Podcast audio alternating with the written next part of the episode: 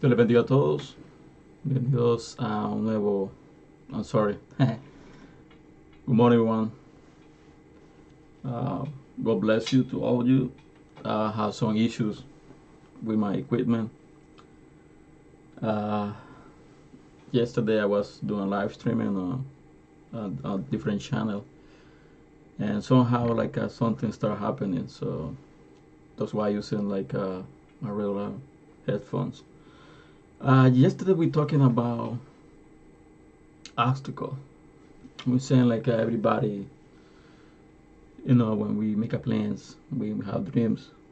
Everyone have like uh, some obstacles on the road. But the Bible saying like uh, God armed us with uh, strength. So today we're gonna talk about race. Um, everyone has a race. Everybody is racing but that different kind of races. Uh, that's a race between people, and that's a race, you know, a single race, we call. And um, that's the race everybody is is running. We are here on this, you know, this call to be to be light, to be light to the to the people we are on this race we need to be fighting all the time. And most of the time like uh, against ourselves. And that's something we need to to think about how hard we are racing and how fast we are going. And um, on the book of acts chapter 20 verse 24 says um, but none of those things move me, nor do I count my life there to myself, so that I might finish my race with joy, and the ministry which I received from the Lord Jesus to testify to the gospel of the grace of God. So the Bible is referring to, keep keep it strong. But it says something about so to finish the race with joy and that's something um, have been hard because we are humans because we sometimes we are weak. Sometimes our faith got down really quick very easy. And sometimes like uh, whatever we believe we start thinking about if we are right or not about it but the Bible says none of those things move me. What that means? None of those things move me. And there says something else said, nor do I count my life there to myself. And as a Christian, we have a, a fight. We're fighting all the time against all like uh, thinking that came to our minds or we're fighting about like our our emotions. We're fighting against our feelings. We're fighting sometimes even against what we believe. And um, that's something we need to to be focused about what things they're trying to move us to stop the race. What things move us to to don't enjoy the race and we are racing uh, you have two attitudes. Uh, one attitude is like uh, to be fighting against the people. To be fighting against like uh, to win the race before other people. But that's that's not the kind of race where we're running. That's a different race. That's the race of salvation. That's the race of like a have better life. That's the race to to the end of the world became like a you know, to be the winner of the race. And uh, the Bible is saying like, uh, so that I might finish my race with joy and the ministry which I received from the Lord Jesus. Um, in this chapter, they're talking mostly about doctrines, talking mostly about the way you need to be, the way you need to act, the way you need to believe, and not mostly about you know competition because in the um, Christianity, it shouldn't be a competition. It shouldn't be like a who's better than other people. It's about our salvation. It's about like our life that's running, and and this race doesn't matter how fast you run, doesn't matter how better, how good you run, doesn't matter how long you take to to go forward to the obstacles. And that doesn't matter. And this race, the winner, that's the one who gonna be strong. That's the one who gonna stay focused. That's the one who gonna be forward. Even like uh, when taking these things like uh, like the Bible said in the beginning of this this chapter, they said something they gonna move us. To do what? To go away? To stop fighting?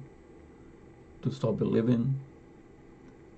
All these like things they can move us to start getting mad, start getting angry about things that happen. A lot of things happen in our life.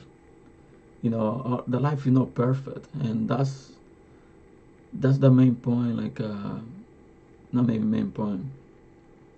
That's the something have been very hard about religion, because sometimes religion they they tell you about like the good things, the religion most of the time they'll tell you about like uh, all the blessing you're gonna get. But the religion they don't tell you that sometimes you're gonna be alone. Sometimes you're gonna be frustrated. Sometimes you're gonna be like uh, with no hope sometimes your faith gonna be broken. Sometimes like uh, all what you believe you won't have like uh, a sense to believe. The religion didn't tell you that the religion most of the time is telling like uh, you gotta be this way. You need to follow this law. You need to follow this law. You need to act like this act like that. But they always tell you to be in the joy to be on the happiness. But what happened when everything's go wrong? What happened with that race start getting like uh, upstairs start getting up up no downs. That's very hard when you gotta go like a uh, you know run up to the hill. That's not the same race when you going down to the hill. So that's not the same race when you go and go straight you know with uh, with a lot of joy. But the question is how we can finish that race with joy and the bible saying like uh, we need to testify the gospel of the grace of God. And that's that's the main point of this this text. Testify to the gospel of the grace of God. We need to testify that the race have been hard. We need to testify like uh, everything have been very hard, but we made it. We're running. You know, we don't. You might be not running fast, but we are running. We keep on the track we keep running, we keep like a jumping obstacle, we keep like uh, getting away from us. All those things they're trying to, you know, to get away from the the focus, get away from our goal.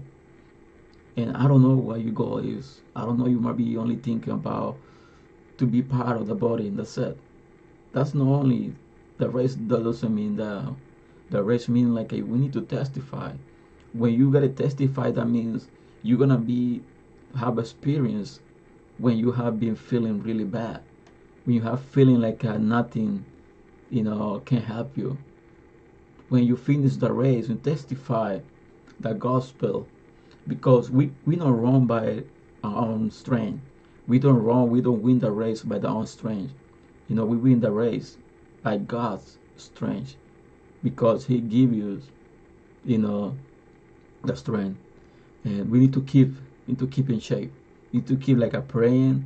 We need to call like uh, you know reading the Bible. We need to keep like uh, having communion with God. We need to keep that relationship close to God because He's the one who's gonna give you all the strength we need to go forward and to don't don't look around. Just look to the front. Just look like at the, the, the goal, what we wanna reach, what we wanna get. That's the race, all Christian. That's the race of every believer go forward to the salvation. Go forward to get the the prize. The prize what means the salvation. And we need to keep strong. We need to keep forward. We need to keep going. We don't have time to be like uh you know get frustrated. We gotta you we fall.